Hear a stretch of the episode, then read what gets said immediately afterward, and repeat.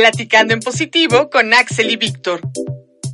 Un espacio para romper estigmas, informar y platicar sobre la experiencia de vivir con VIH.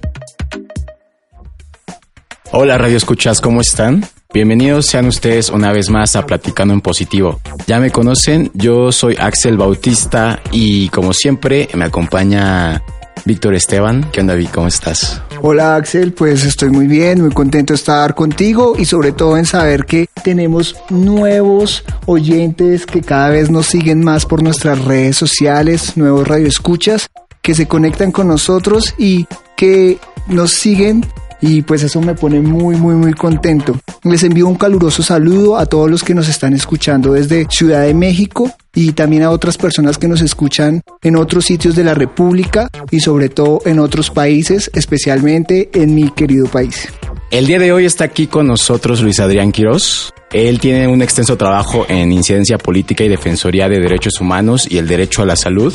Es director de la Asociación Salud, Derechos y Justicia, de la Organización Derechohabientes Viendo con VIH del IMSS y también es vocal en Conacida. Hoy está aquí con nosotros para platicar sobre un tema que siempre ha estado presente, pero que tuvo mucho eco a principios del año, sobre todo aquí en México y que hasta la fecha causa mucha preocupación. Es el desabasto de los medicamentos. Luis Adrián, ¿qué tal? ¿Cómo estás? Bienvenido a Platicando en Positivo. Hola, ¿qué tal? ¿Cómo están? Gracias por la invitación.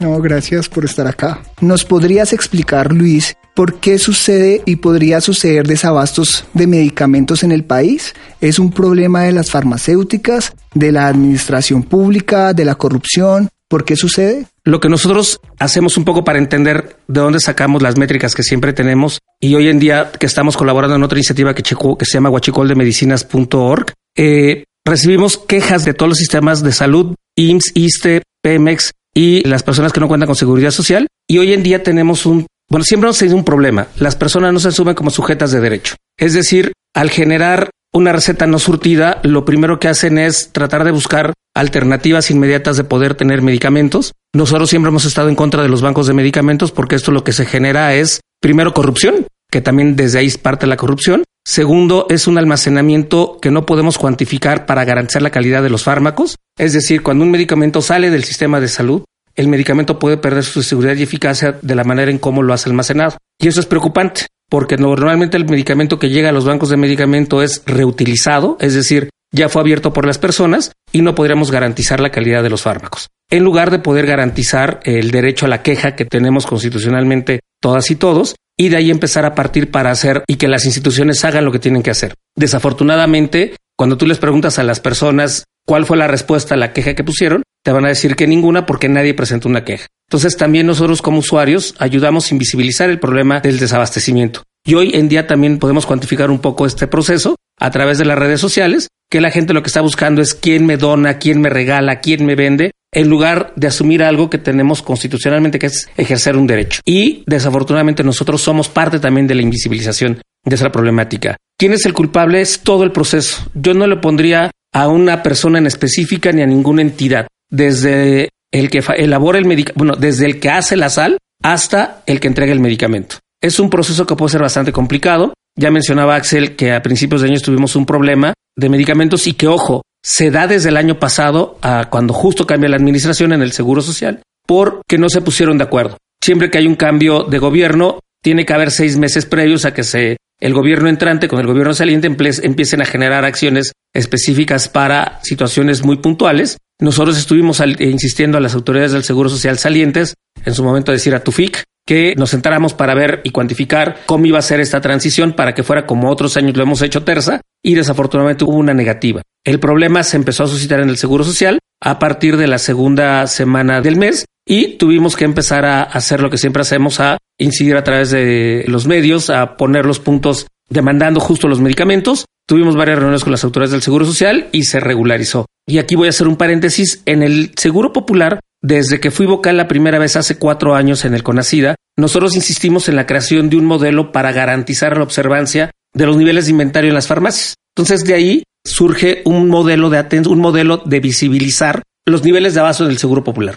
Puedo intuir que pues tiene un impacto crucial sobre todo en la salud de las personas. Hay que imaginarnos que llega una persona a la farmacia por su medicamento que tiene que tomar todos los días y de repente te diga la persona encargada de la farmacia pues que no está tu medicamento, por el cual depende muchas veces tu salud o incluso tu vida. ¿no? Entonces, pero por ejemplo, a grande escala, y creo que a veces no se, no se dimensiona, ¿cómo puede afectar un desabasto en el caso del VIH en la respuesta de VIH-Sida? Yo no le llamaría respuesta porque creo que no estamos esperando respuestas. Creo que tenemos que empezar a demandar antes de esperar respuestas. Yo siempre he estado en contra con este nuevo concepto de no llamarle lucha. Desafortunadamente es una lucha diaria. Yo estoy muy en contra que le llamemos una respuesta, la respuesta nacional. Digo, me siguen debiendo muchas respuestas y no me las han dado. Entonces, por eso yo no pido respuestas. Yo demando por el derecho a la salud. ¿Qué ocurre en este contexto? Pues es muy simple. El medicamento está considerado soporte de vida. ¿Qué es un medicamento? ¿Qué es soporte de vida? No sabemos en qué momento puedes empezar a generar resistencias. No sabemos en qué momento vas a verte deteriorar tu salud. No hay un parámetro porque cada organismo es distinto al del otro.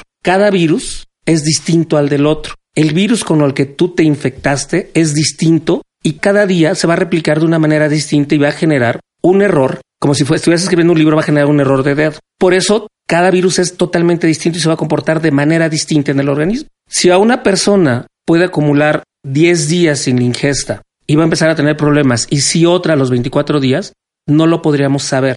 Por eso es sumamente importante garantizar que el tratamiento esté oportunamente.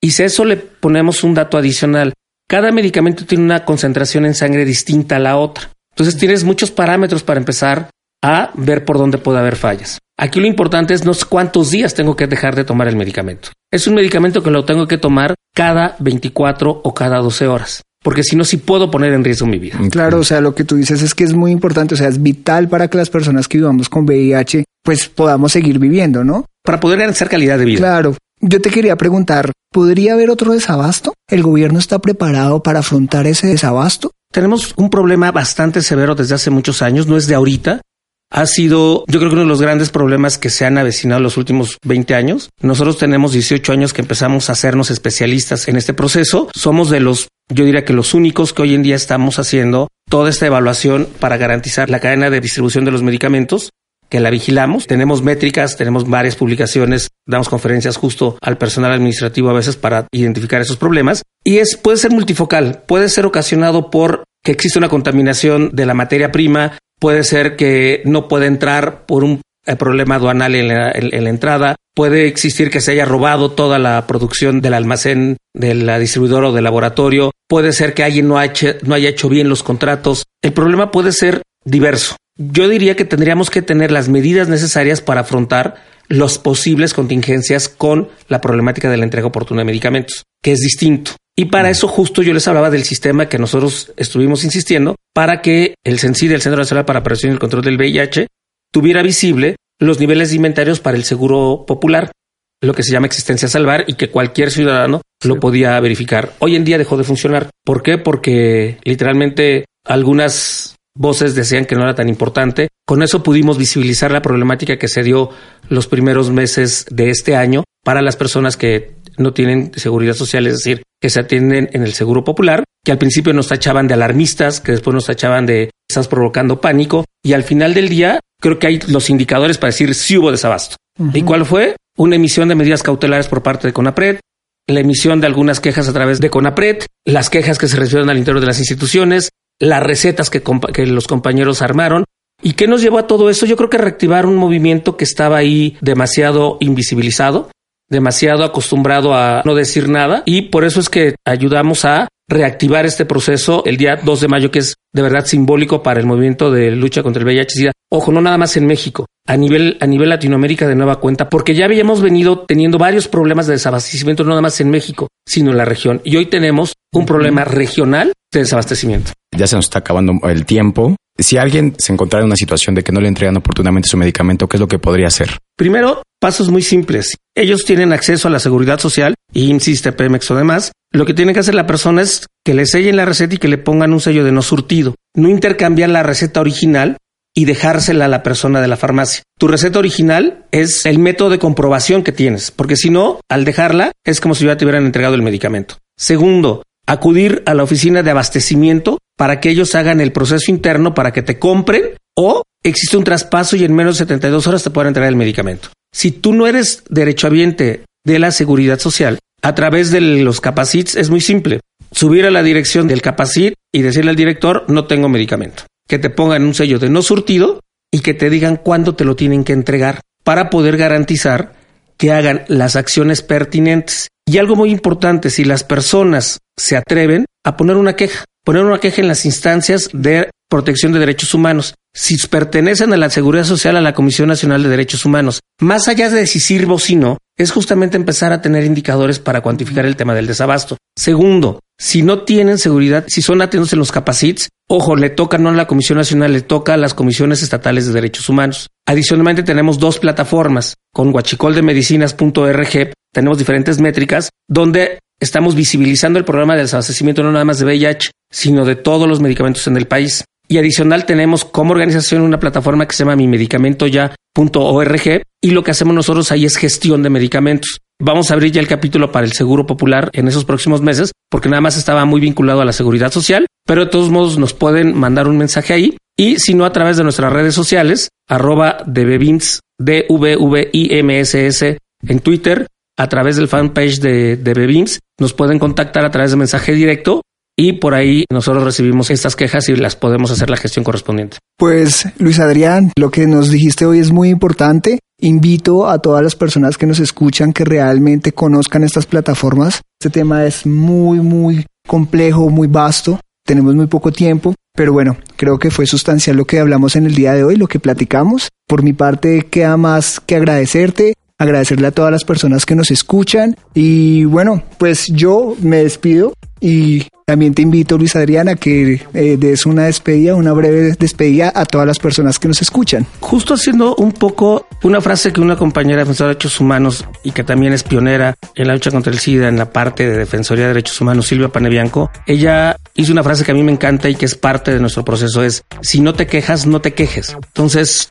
no basta utilizar el muro de las lamentaciones que son las redes sociales, sino cómo pongo acciones adicionales para realmente garantizar el derecho a la salud. Pues bien, muchísimas gracias Luis Adrián por estar aquí con nosotros y a los radioescuchas por escucharnos. Víctor, ya es tiempo de despedirnos. Nos vemos la siguiente semana como siempre. Si se perdieron algún episodio pasado, ya están disponibles en Spotify y en Apple Podcast los episodios. Como platican positivos, síganos en Instagram y un abrazo a todos. Hasta la próxima. Chao. Hasta luego.